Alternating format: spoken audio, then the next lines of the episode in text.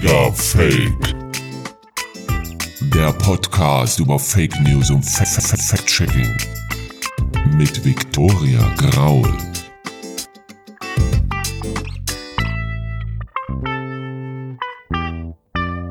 Hallo Freunde der Sonne. Willkommen zu Digger Fake, dem etwas anderen Aufklärungspodcast mit den magischen F-Wörtern Fake News und Fact-Checking. Am Mikro sitzt, hingebungsvoll seit der ersten Episode, Victoria Graul. Ich treffe für dich regelmäßig Experten aus verschiedenen Fachbereichen wie Politikwissenschaften oder der Hackerszene. Wir geben dir Guidelines für den Alltag und erklären Zusammenhänge, denn hinter jeder Fake News steckt auch immer ein System. Digga Fake. Seit der letzten Sendung gibt es was zu feiern. 100 Abos, yeah! Der 19. April 2020 war es, um genau zu sein, an dem Digger Fake die 100 Abonnentenmarke geknackt hat. Vielen, vielen Dank für deinen Support und deine Treue. Ich werde selbstverständlich weiterhin mein Bestes geben, dir einen tollen Podcast zu liefern und vielleicht hier und da ein Sahnehäubchen obendrauf zu setzen. Apropos Sahnehäubchen, wer hatte nun das Gewinnspiel gewonnen? Die Quizfrage hieß, was hat im Corona-Special gefehlt, mit dem ich meine Gesprächspartnerinnen in bisher jeder Folge zum Grübeln gebracht hatte? Und die richtige Antwort lautet, das Spiel stimmt's oder stimmt's nicht. Als Preis lockte eine Postkarte mit persönlicher Botschaft, handgeschrieben von mir, doch wie mir scheint, war das wohl viel zu unsexy für dich. Es gab nämlich keinerlei Rückmeldung. Vielleicht tickst du ja anders, als ich es mir vorgestellt habe. Vielleicht hätte ich lieber eine Corona-Gesichtsmaske verlosen sollen. Getragen oder ungetragen. Hm. Digga Fake. In der heutigen Folge beschäftigen wir uns mit dem Thema Hate Speech zu Deutsch Hassrede. Dieser Begriff bezeichnet ein Phänomen, das dir im Internet vor allem in den Kommentarspalten auf Social Media begegnet. Wenn gegen Personen oder Gruppen gehetzt wird, sie beschimpft werden und zur Gewalt gegen sie aufgerufen wird. Im Kern bezeichnet der Begriff Hate Speech also die Verbreitung von Hassbotschaften im Netz. Fake News bieten hierfür eine Steilvorlage. Denn Produzenten von Desinformation argumentieren mit Hilfe von Verallgemeinerungen, Vorurteilen gegen beispielsweise Flüchtlinge und Muslime oder sie erfinden Geschichten, die einzig darauf abzielen, Menschen in ein schlechtes Licht zu rücken. Wenn Hassrede den Weg in die Kommentarspalte einer geposteten Fake News findet, hat das sogar einen fiesen Effekt. Denn so ein Shitstorm in Kommentarspalten verhärtet gewisse Standpunkte und unterbindet Diskussionen. In welcher Form tritt Hate Speech auf? Welche Kategorien gibt es? Ich habe dazu eine sehr anschauliche Grafik gefunden, die in einer Broschüre abgebildet ist, kreiert von der Landesanstalt für Medien Nordrhein-Westfalen in Zusammenarbeit mit zwei weiteren Initiativen. Schau dir das am besten mal an. Dort werden nämlich typische Redewendungen aufgelistet. In den Show Notes findest du den Link. Wie üblich habe ich mein Hirnchen zermartert, wen ich dir hier in der Sendung vorstellen darf. Dieses Mal dabei ist Kira Carstens vom Verein Uport aus Hannover. Das erfolgreichste Projekt von Newport ist eine bundesweite Beratungsplattform unter dem gleichen Namen, auf der junge Leute für junge Leute erste Hilfe im Netz leisten, beispielsweise zu den Themen Mobbing, Datenklau und Online-Abzocke. Bei Uport ist Kira mittlerweile als studentische Mitarbeiterin im Bereich Medienpädagogik aktiv. In unserem Gespräch berichtet sie aus ihrem Arbeitsalltag, welchen Leidensdruck Jugendliche haben, wie Kira selbst als Beraterin Drucksituationen begegnet und welche Strategien es gibt, mit Hate Speech selbstbewusst umzugehen. Für die Aufzeichnung des Gesprächs treffen wir uns in den Büroräumen von Newport. An diesem Tag sind ziemlich viele Jugendliche auf der Etage unterwegs, aber das bekommst du vielleicht gleich selbst mit. Herzlich willkommen zu einer neuen Folge von Digger Fake. Heute in den Räumlichkeiten des Beratungsportals Uport. Neben mir sitzt Kira Carstens. Sie ist Mitglied bei Uport, unterstützt die Initiative und kennt sich auch aus zum Thema Hate Speech und Cybermobbing und darüber sprechen wir heute. Vielen Dank, dass du mit dabei bist. Ja, vielen Dank für die Einladung. Sehr, sehr gerne. Macht mir auf jeden Fall immer wieder Spaß, neue Leute zu treffen, die sich engagieren, dass der, jetzt komme ich ins Stocken, ne, wie du siehst. Es macht mir immer wieder Spaß, Leute zu treffen, die sich dafür engagieren, dass der Umgang im Internet ein besserer wird. Kira, wir starten Digger Fake normalerweise mit einem kleinen Spielchen. Okay. Und das möchte ich heute mit dir auch machen. Es heißt so ungefähr, stimmt's oder stimmt's nicht. Dafür habe ich hier mal etwas vorbereitet. Äh, am besten liest du das mal vor und sagst mir dann, ob du glaubst, stimmt's oder stimmt's nicht. Am besten noch ein bisschen erzählen, was du hier drauf siehst. Bin ich mal gespannt. Okay, also ein Post von Erika Steinbach, nicht vergessen und dann in dem Bild Integration fängt damit an, dass sie als Deutscher mal Türkisch lernen. Von? Ähm, von Renate Künast von den Grünen. Uh, mm, ich würde erstmal sagen falsch. Warum? Mm, weil also natürlich kommt es darauf an, sich von beiden Seiten aus entgegenzukommen, von beiden Seiten aus zu gucken, ähm, wie kann man aufeinander zugehen. Aber ob jetzt zwingend der Sprachaspekt ähm, da eine Rolle spielen muss oder ob man ja vielleicht einfach nur eine Möglichkeit sucht, gemeinsam zu kommunizieren, ja, ist schwierig. Tatsächlich ist es falsch. Der Post stammt von Twitter und dieses Kühners-Zitat ist falsch. Ach so, okay. Also war jetzt mehr die Frage darauf gerichtet, ob die Aussage äh, nicht für mich ethisch richtig oder falsch ist, sondern ob es Fake News ist. Ja, ah, okay. genau. Ja, ja, ja. Richtig. Dann bin ich richtig schön ins äh, Fettnäpfchen getreten. Aber ähm, ja, also da bin ich tatsächlich auch sehr vorsichtig, was sowas angeht. Also solche ich finde allein dadurch, dass es so verbildlicht ist und dann dieser Spruch so plakativ, dem traue ich tatsächlich nie wirklich. Also da bin ich irgendwie ganz skeptisch immer. Das ist schon mal eine sehr gute Einstellung, wenn man sich im Internet bewegt, einfach skeptisch zu sein. Dieses Beispiel habe ich von den ARD Faktenfindern. Das Projekt ARD Faktenfinder ist ein Angebot im öffentlich-rechtlichen Rundfunk und wie der Name schon verrät, der ARD zuzuordnen. Im Grunde arbeiten dort Faktenchecker, die Nachrichten auf ihren Wahrheitsgehalt prüfen. Anders als bei meinen bisherigen Stimmt's oder stimmt's nicht Spielen kannst du den Faktencheck dieses Mal leider nicht nachlesen. Die ARD hat den Beitrag nämlich in der Zwischenzeit komplett von ihrer Website genommen. Was meine ich mit Zwischenzeit? Das betrifft den Zeitraum zwischen der Aufzeichnung des Interviews mit Kira und der Fertigstellung meiner neuen Podcast-Episode. Und das ist heute, Donnerstag, der 7. Mai 2020. Ich packe dir den Dad-Link trotzdem in die Show Notes. Die ARD hat nämlich auf ihrer Fehlerseite eine kurze Erklärung abgegeben. Verweist da auf den sogenannten, Achtung, jetzt wird's sperrig, Rundfunkänderungsstaatsvertrag. In diesem Gesetz ist festgelegt, dass die meisten Inhalte nur noch zeitlich befristet online sein dürfen. Was steht denn nun in diesem Faktencheck zum gefakten Kühners Zitat drin, fragst du dich. Ich versuche an dieser Stelle einfach mal zu rekapitulieren, was meine Notizen hergeben. Screenshots vom Tweet gibt es übrigens immer noch online. Du findest sie über diverse Suchmaschinen. Prinzipiell handelt es sich um einen bebilderten Tweet von der AfD-nahen Politikerin Erika Steinbach.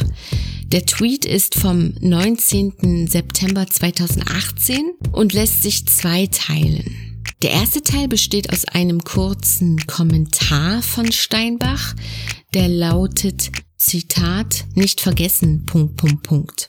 Bei dem zweiten Teil handelt es sich um eine Grafik im Querformat ohne Nennung des Urhebers. Wichtig, bitte merken. Darauf zu sehen ist ein Kopfbild von der grünen Politikerin Renate Künast. Links neben dem Kopf steht geschrieben Renate Künast, die Grünen und dann eben das Zitat, das wir schon besprochen hatten. So viel zum Tweet auf Twitter. Jetzt zum Faktencheck von der ARD. Die Faktenfinder erwähnen in ihrem Beitrag, dass Steinbach schon öfter Falschmeldungen getwittert hat und das hier bei Künast wieder der Fall ist. Bei dem Zitat handelt es sich um ein frei erfundenes Zitat, das, so heißt es weiter im Beitrag, schon seit einigen Jahren im Netz kursiert. Obwohl Kühners bereits 2015 in einem eigenen Facebook-Post klargestellt hatte, dass dieses Zitat nicht von ihr stammt. Wie eben erwähnt, ist in der Grafik mit dem falschen Kühners-Zitat kein Urheber genannt. Laut Faktenfinder ist das ein Indiz für sogenannte False Flag Manöver. Dabei handelt es sich um beliebte Strategien in rechten Kreisen, bei denen Personen unter falscher Flagge handeln und vorgeben, linken oder grünen Politikerinnen zu sein. Wie du siehst, wurde das auch ziemlich oft schon verbreitet. Allein 2018 wie, ähm, was haben wir hier? 300, 400 Retweets? Genau. Ja. So 353 Retweets, 656 gefällt mir Angaben. Also es ist schon ziemlich viel, allein 2018 und es ist einfach falsch. Das zeigt auch die Wucht von solchen Falschmeldungen. Nicht allein nur, dass dadurch Falschmeldungen verbreitet werden, sondern in den Kommentaren wird dann noch richtig viel gehatet und dann gibt's dann noch Shitstorms. Ja, aber ich finde, da merkt man halt genau, was einer der essentiellsten Beweggründe eben für äh, Fake News halt in dem Falle ist, ähm, die Politik. Also, dass die sehr oft eine Rolle spielt, da irgendwie jemanden in ein anderes Licht zu rücken oder falsch darzustellen oder vielleicht dann halt eben auch das, was die Person äh, sagt, irgendwie in Frage zu stellen, die Glaubwürdigkeit ja. irgendwie. Politische Themen sind tatsächlich sehr beliebt für Hater, um darauf noch weiter Stimmung zu machen. In meinen Zeiten als Redakteurin war ich tagtäglich konfrontiert mit politischen Meldungen und auch mit Polizeimeldungen und hatte da auch Community Management betrieben auf Facebook, auf Twitter und ähm, wenn wir dann mit Meldungen konfrontiert wurden von, Poliz von der Polizei, wo es Auseinandersetzungen kam zwischen Ausländern und Deutschen. Und wir haben diese Nachricht aufbereitet und gepostet in den Netzwerken. Habe ich mich immer schon wieder drauf eingestellt, oh Gott, gleich kommt der Shitstorm aus der rechten Fraktion. Und äh, was da immer so gepostet wurde in den Kommentaren, ähm, das war teilweise richtig extrem, auch gegen unsere Netiquette, also richtig hetzerisch, so dass die gesperrt werden mussten. Und manche waren aber eben tatsächlich immer noch in dieser Grauzone, wo es als Meinung durchgehen konnte.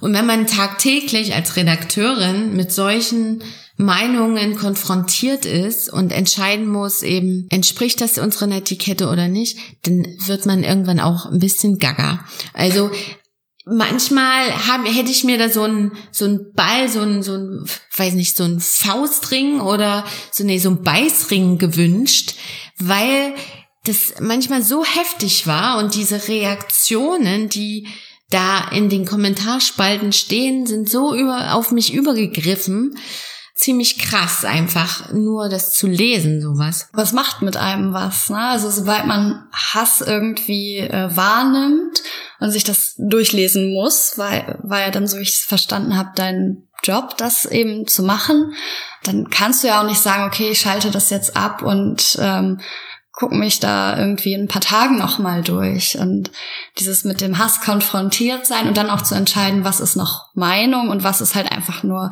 Hetze, Hass und ähm, an dieser Stelle komplett unangebracht. Das stelle ich mir auch sehr schwer vor, gerade da irgendwie die, ähm, ja, gerade da eben den Schlussstrich zu ziehen. Und vor allem die Frage, mit der du dich immer wieder dann beschäftigst, stumpfe ich dabei ab? Hm also finde ich das irgendwann gar nicht mehr so schlimm, wenn da jemand so hetzt, weil ich das tagtäglich mitbekomme und ähm, ja, da fragt man sich dann tatsächlich selbst, bewirkt das irgendwie in, in meiner eigenen Wahrnehmung, wie man mit Hassmails oder mit Hasskommentaren umgeht etwas? Also im Umgang mit äh, Hass hast du jetzt ja schon angesprochen, dass es eine Möglichkeit ist, das zu melden, zu blockieren, dass die Personen dann eben nicht mehr in dem Kontext äh, Beiträge posten können. Aber eine andere Strategie, äh, die oft ja in letzter Zeit besprochen wird, ist neben Hate Speech quasi das Counter-Speech, also dagegen anreden, Initiative ergreifen und eben für die gegenüberliegende Meinung einzustehen. Und das muss dann auch gar nicht zwingend ähm, ja energisches Anreden sein, aber einfach eine Meinung dagegen zu äußern und ein bisschen sich da einzumischen und Stirn zu bieten. Das macht auch schon einiges aus. Bei diesen Strategien, da würde ich gleich noch mal näher drauf zu sprechen kommen. Was mich erstmal interessiert, vorweg, warum engagierst du dich denn eigentlich bei Uport? Also das Ganze hat tatsächlich sehr zufällig angefangen, ähm, dass ich eben den Berührungspunkt mit Uport hatte. Und das war kurz bevor ich eben ein Praktikum für die Uni absolvieren sollte. Und weil mich das von Anfang an so interessiert hat, was ähm, ja die Leute hier bei Youthport machen, habe ich gedacht, wäre das die ideale Chance, das herauszufinden, indem ich einfach selbst reinschnupper. Und dadurch, dass ähm, Medienpädagogik von der Pädagogik ja kommt und ich genau das äh, studiere, war das einfach ideal, auch mal eben dadurch, dass ich auch so medienaffin bin, da dann mal eben reinzugucken.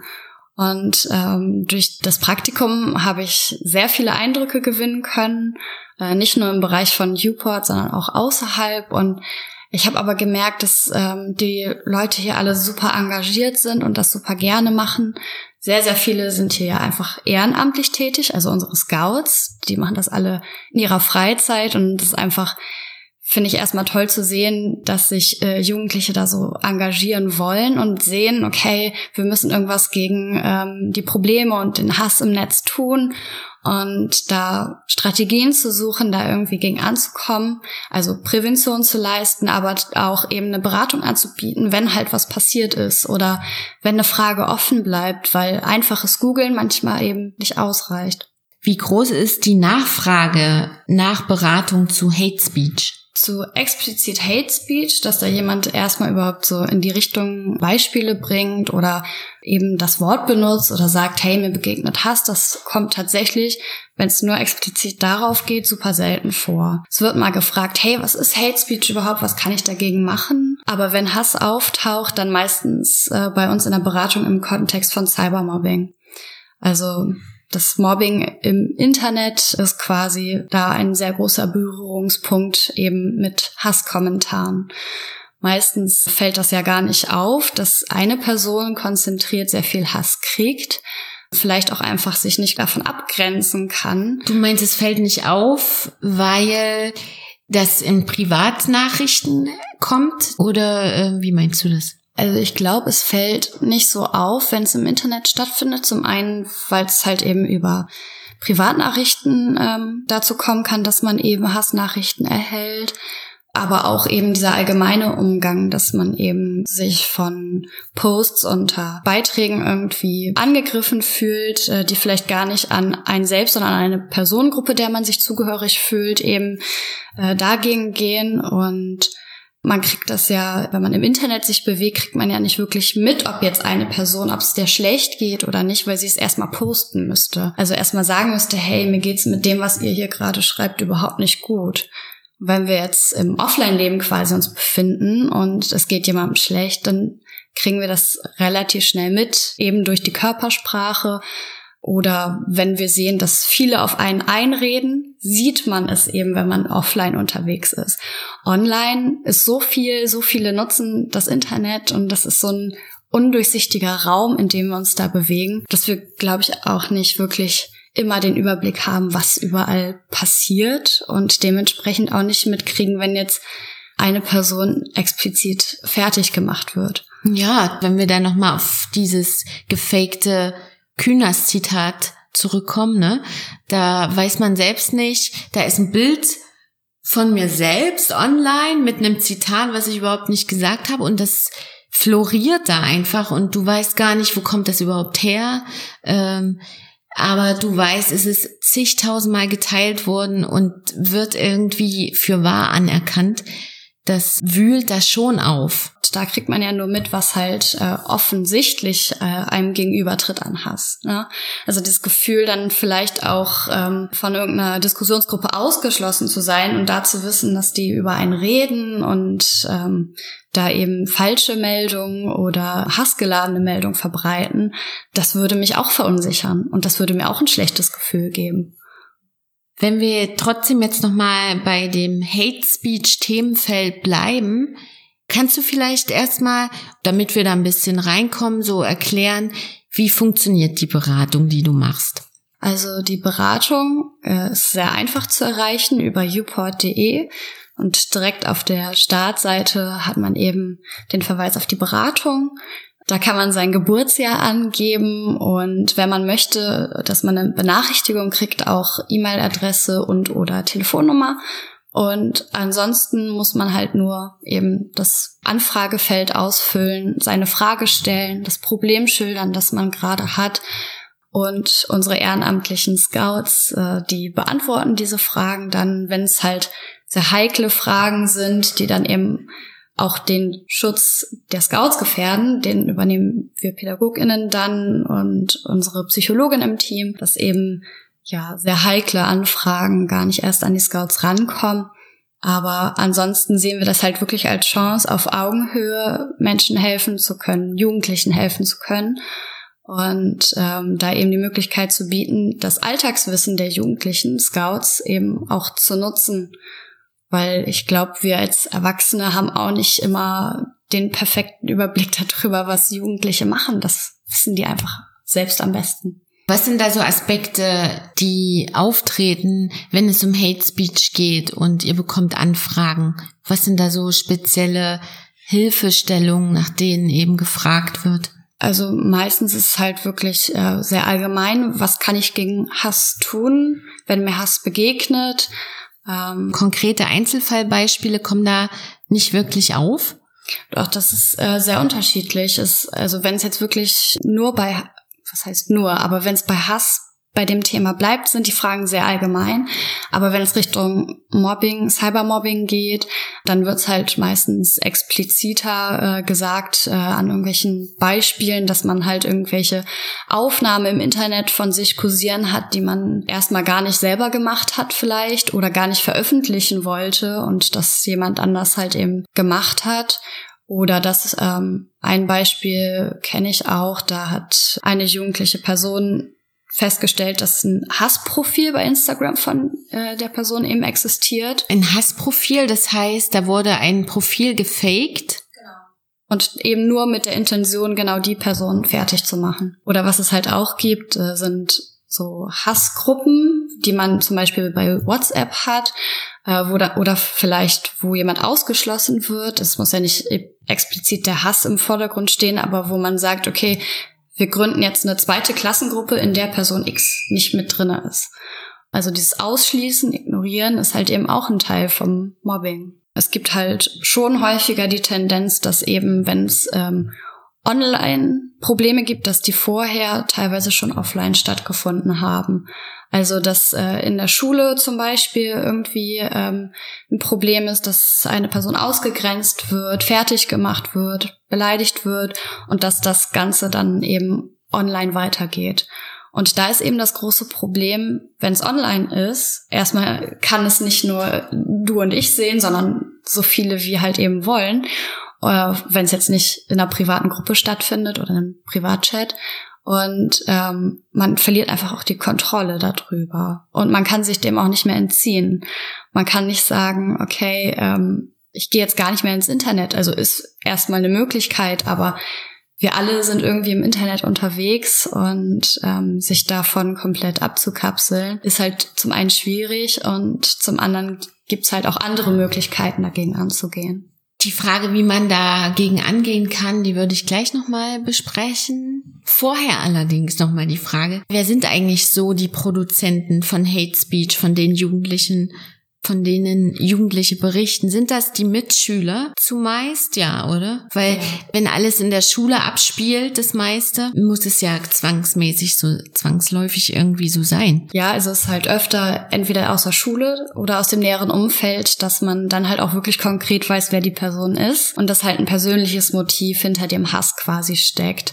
Das muss nicht zwingend sein, dass äh, die Person, die davon betroffen ist, eben irgendwie was falsch gemacht hat, sondern dass vielleicht auch die Person, die eben eine andere Person fertig macht, Probleme mit sich selbst hat und ja, eine gewisse Macht ausüben will, die sie vielleicht sonst nicht hat oder dass die Person eben eigene Probleme auf andere projiziert. Und wenn es halt eben nicht jemand ist, den man kennt, ist es ja auch eine ganz andere Bedeutung, die dieser Hass gewinnt. Wenn es jetzt jemand Fremdes ist, geht es einem vielleicht erstmal im ersten Moment nicht so nahe, wie wenn man jetzt die Person von Angesicht zu Angesicht auch kennt. Und meistens kann man im Nachhinein auch schlecht durch eben diese ja meist Anonymität im Internet halt ja auch schlecht herausfinden, wer das Ganze gesagt hat. Und dann ist es halt einfach aus dem Internet heraus schwierig, da zu sagen, da hat mich jetzt Person XY beleidigt. Ja. Gibt's mehr Anfragen, weil jemand rassistisch beleidigt wurde oder sexistisch? Kannst du da so einen Unterschied nennen? Also ich würde jetzt so sagen, dass man da jetzt nicht direkt unterscheiden kann, aus dem ganz einfachen Grund, weil häufig eben der Hass selbst und nicht der Grund für den Hass im Fokus steht und da eben die Folgen draus die Betroffene eben haben, dass sie sich ähm, unwohl fühlen, dass sie ähm, zum Beispiel im Internet eben beleidigt werden. Sowas steht dann eher im Fokus, als zu sagen, wie sie beleidigt werden. Es mhm. kommt sehr selten vor, dass tatsächliche Äußerungen erklärt werden. Beispiele für äh, Hasskommentare genannt werden. Und dementsprechend äh, kann ich da gar keine genaue Aussage zu geben, was jetzt da genau der Beweggrund war. Belastet Sie das psychisch, körperlich? Können Sie nicht mehr zur Schule gehen? Liest du da auch mal sowas? Ja, ganz viel. Also wenn, gerade wenn es halt in der Schule auch stattfindet, ähm, was einem an, an Hass begegnet, dann wird halt eben auch geäußert, ähm, zum einen eben dieser, dieses psychische Leiden, also dass man eben Angst hat, wieder zur Schule zu gehen, dass man sich hilflos fühlt, aber auch eben, wenn es im Kontext mit dem Internet ist, dass man ja eben diese Ohnmacht, die du vorhin auch schon erwähnt hast, äh, dass man gar nicht weiß, was man machen soll und sich auch dafür teilweise schämt, was da eben einem gesagt wird. Also ein sehr großes Schamgefühl auch. Und ich glaube, deswegen ist unsere Beratung auch so wichtig, weil ähm, wir eben ganz niedrigschwellig, anonym Erste Hilfe quasi in den Bereichen bieten können und mögliche Wege aufzeigen können, was man dagegen tun kann. Dass man sich vielleicht ähm, eine Vertrauensperson sucht oder eben selbst dagegen vorgeht und äh, dass man so oder so weiß, dass man nicht alleine damit ist. Weil eben diese Hilflosigkeit resultiert ja auch ein bisschen daraus, dass man eben das Gefühl hat, damit alleine zu sein. Und wenn man weiß, dass jemand einem den Rücken stärkt, dann kann man da auch viel besser eben gegen agieren. Habt ihr auch manchmal Betroffene, die von Selbstmordgedanken reden, weil sie das, weil der psychische Druck so groß ist? Also ähm, es kommt nicht sehr häufig vor, aber es ist ein Thema. Und ähm, da ist dann auch uns wichtig, dass dann unsere Psychologin eben diese Anfragen äh, übernimmt, weil das ja auch ein sehr sensibles Thema ist. Auf jeden Fall. Das kann halt wirklich einem ja nicht nur den Tag, sondern auch das Leben vermiesen. Und wenn man da nicht irgendwie positiv Unterstützung kriegt, an die Hand genommen wird, dann ist es auch schwer, dann aus so, so einer Situation auch wieder rauszukommen. Wie gehst du denn mit diesem Druck um, den die Betroffenen eben bei euch versuchen loszuwerden, ne, damit sie sich besser fühlen? Also in erster Linie freue ich mich, dass die Person sich meldet, weil es ja schon mal ein Schritt ist, das Ganze zu Papier zu bringen und das in Worte zu fassen, was einen gerade so bedrückt was einem Probleme bereitet. Da habe ich einen großen Respekt vor auch. Und das ist auch uns in der Beratung wichtig, dass wir da erstmal Wertschätzung geben und sagen, das ist toll, dass die Person sich bei uns meldet und darüber spricht und sich eben Hilfe sucht. Wenn ich merke, dass es ein Beratungsthema ist, was mir sehr nahe tritt, habe ich dadurch, dass es ja kein Live-Chat ist, Gott sei Dank die Möglichkeit auch mal kurz zu sagen, okay, ich denke jetzt noch mal drüber nach oder ich muss noch mal erstmal kurz was anderes machen, um das Ganze sacken zu lassen. Also ich habe ja nicht den Zwang, in der Minute auch zurückzuantworten. Natürlich, wenn es eine sehr dringende Anfrage ist und jetzt zum Beispiel äh, das Thema Selbstmord eine Rolle spielt, dann müssen wir eben akut handeln. Und dann ist das auch nichts mehr, wo ich dann lange überlegen muss, sondern dann muss ich das eben an meine ähm, Kollegin weiterreichen, die dann eben diesen psychologischen Beratungsdienst machen kann. Und ähm, ja, dann muss das im Endeffekt, wenn wir die Möglichkeit haben, auch eben polizeilich zurückverfolgt werden, weil das dann eben eine Gefahr des eigenen Lebens ist. Es gibt einen wissenschaftlich erforschten Zusammenhang, dass bestimmte Formen der Suizidberichterstattung zu Nachahmerreaktionen führen. Daher gehe ich bei Digger Fake sensibel und verantwortungsvoll mit dem Thema um. Suizidgedanken sind häufig Teil von psychischen Erkrankungen wie Depressionen oder Drogenabhängigkeit. Solche Erkrankungen können aber gelindert und sogar geheilt werden, und zwar mit professioneller Hilfe. Wenn du dich also schlecht fühlst und deine Gedanken darum kreisen, dass du dir das Leben nehmen willst, sprich bitte mit anderen Menschen darüber. Persönlich in einem Gespräch, per Telefon, Chat oder E-Mail. Die Hilfsangebote sind zum Teil anonym, wie bei der Nummer gegen Kummer oder der Telefonseelsorge. Eine Übersicht an Beratungsstellen findest du auf der Website der Deutschen Gesellschaft für Suizidprävention. Den Link packe ich in die Show Notes. Wenn ich eben solche schwierigen Anfragen habe, hilft es mir auch zu wissen, dass ich mit meinen KollegInnen darüber reden kann. Dass ich damit nicht alleine da sitze und spätestens beim nächsten Arbeitstreffen oder wenn ich wirklich direkten Bedarf habe, kann ich das auch so machen, dass ich dann eben ja, mit anderen aus dem Team drüber sprechen kann. Also da ist ein sehr offenes Arbeitsklima. Wir sagen jetzt nicht, oh, jeder hat so sein Problem, macht ihr mal und du hast die Anfrage jetzt in deinen Händen, dann musst du dich auch alleine darum kümmern, das ist äh, hier im Team nicht so und wir unterstützen uns alle gegenseitig und wir haben auch in der Beratungsplattform die Möglichkeit, tatsächlich Kommentare zu verfassen. Also nur weil ich jetzt die Anfrage übernehme, heißt das nicht, dass ich damit alleine dastehe. Andere können Vorschläge machen, was sie vielleicht noch ergänzen würden, bevor ich es abschicke und noch vielleicht, wenn mir gerade ein Angebot nicht einfällt, was der Person weiterhelfen würde, kann ich auch nochmal nachfragen, hey, habt ihr da irgendwie gerade eine Möglichkeit, die ihr im Kopf habt, äh, wie man der Person helfen kann? Was gibt's denn so für Strategien, wie man auf Hate Speech reagieren kann? Gegenreden wäre eine Möglichkeit, dass man da irgendwie entweder über Argumente oder eben durch Solidarität zeigen, ja, nicht Schutz zu bieten, aber eben zu zeigen, dass die Person oder Personengruppe damit nicht alleine ist. Und nicht durch Stillschweigen quasi zeigen, okay, ja, lassen wir so stehen und der Hasskommentar ist dann da und dann kann ja im Zweifel auch vermutet werden, ja, dann ist es richtig so, wie es da steht, wenn man eben nichts dagegen sagt. Das andere ist, dass man, was ich vorhin gesagt habe, wenn mir irgendwie was zu nahe kommt, sich vielleicht erstmal zurücknehmen, einmal durchschnaufen. Ja, und wenn einem so viel Negatives entgegenkommt, vielleicht einfach auch erstmal ablenken, wenn es einem irgendwie hilft, dass man erstmal aus dieser fiesen Situation rauskommt. Und dadurch, dass es eben im Internet ist, kann man ja auch ähm, gleich noch quasi darauf antworten oder reagieren. Ist ja im Internet und dadurch halt nicht gleich weg.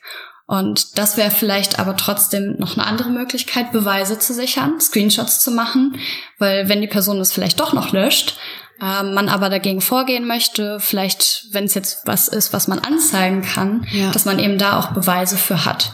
Weil solche Konten, ähm, Profile, die löschen sich ja gerne auch mal, nachdem sie ihre Arbeit getan haben und das Ganze in die Welt posaunt haben. Dann hat man auf jeden Fall den Nachweis, sich nochmal bewusst machen, dass es nicht die eigene Schuld ist oder sich zumindest so weit davon abzugrenzen, zu sagen, okay, an der Person, die eben solchen Hass verbreitet, ist eher was falsch als an mir. Und da dann eben auch positiv versuchen zu denken, sich erstmal sichtbar zu machen, dass man Unterstützung hat, dass man nicht alleine ist, dass man sich Hilfe holen kann. Das ist auch ein sehr wichtiger Schritt. Genau, und was äh, du vorhin auch gesagt hattest, ähm, zu melden oder zu blockieren, wäre halt eben auch eine Möglichkeit, wenn man eben sich nicht traut, vielleicht was dagegen zu sagen, aber das wenigstens irgendwie aus dem eigenen Umfeld irgendwie versucht zu verbannen. Kira, vielen Dank, dass du dir heute die Zeit genommen hast, mit mir darüber zu reden. Hate Speech hat so eine Macht über uns alle, nicht nur online, sondern auch offline. Und es ist wichtig, dagegen Stellung zu beziehen. Vielen Dank für die Einladung. Das war Digger Fake, der Podcast über Fake News und Fact-Checking. Mit mir, Viktoria Graul und Kira Carstens von Uport.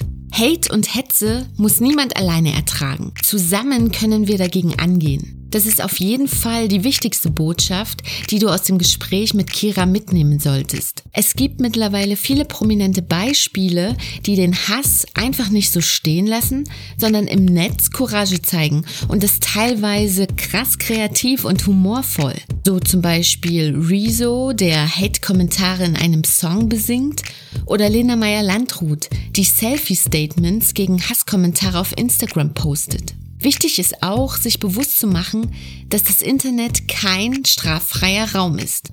So ein Hater kann nämlich zivil oder strafrechtlich verfolgt werden. Immer dann, wenn er in seinen Kommentaren unwahre Tatsachen behauptet, beleidigt und rassistisch pöbelt. Daher mach Screenshots, wende dich an die Social Media Plattformen, ebenso an die Polizei und gegebenenfalls an den Jugendschutz. Werde auf jeden Fall aktiv. Auch wenn sich beispielsweise Hate-Kommentare nicht an dich persönlich richten, schreib die Nutzerin an, gib Support. Das ermutigt dein Gegenüber, solche Verstöße zu melden. Gesetzlich werden Hassrede und Hetze übrigens auch schon angegangen. Und zwar mit dem sogenannten Netzwerkdurchsetzungsgesetz. Das Gesetz kommt aber nicht so gut an bei Netzaktivistinnen und Politikern. Vielleicht mehr dazu in einer anderen Folge. Digga Fake. Wenn du Digger Fake unterstützen möchtest, dann empfehle diesen Podcast weiter oder schenk mir deine Sternchen auf der Podcast-Plattform deines Vertrauens. Bevor du heute die Checkerbrille absetzt, klick doch mal in die Show Notes zur Sendung für die Quellenangaben und weitere Lesetipps. Schau auch mal auf Instagram at diggerfake vorbei. Bei Fragen und Anregungen schreib mir gerne eine Mail. Ich bin Viktoria Graul. Vielen Dank fürs Zuhören. Bis bald.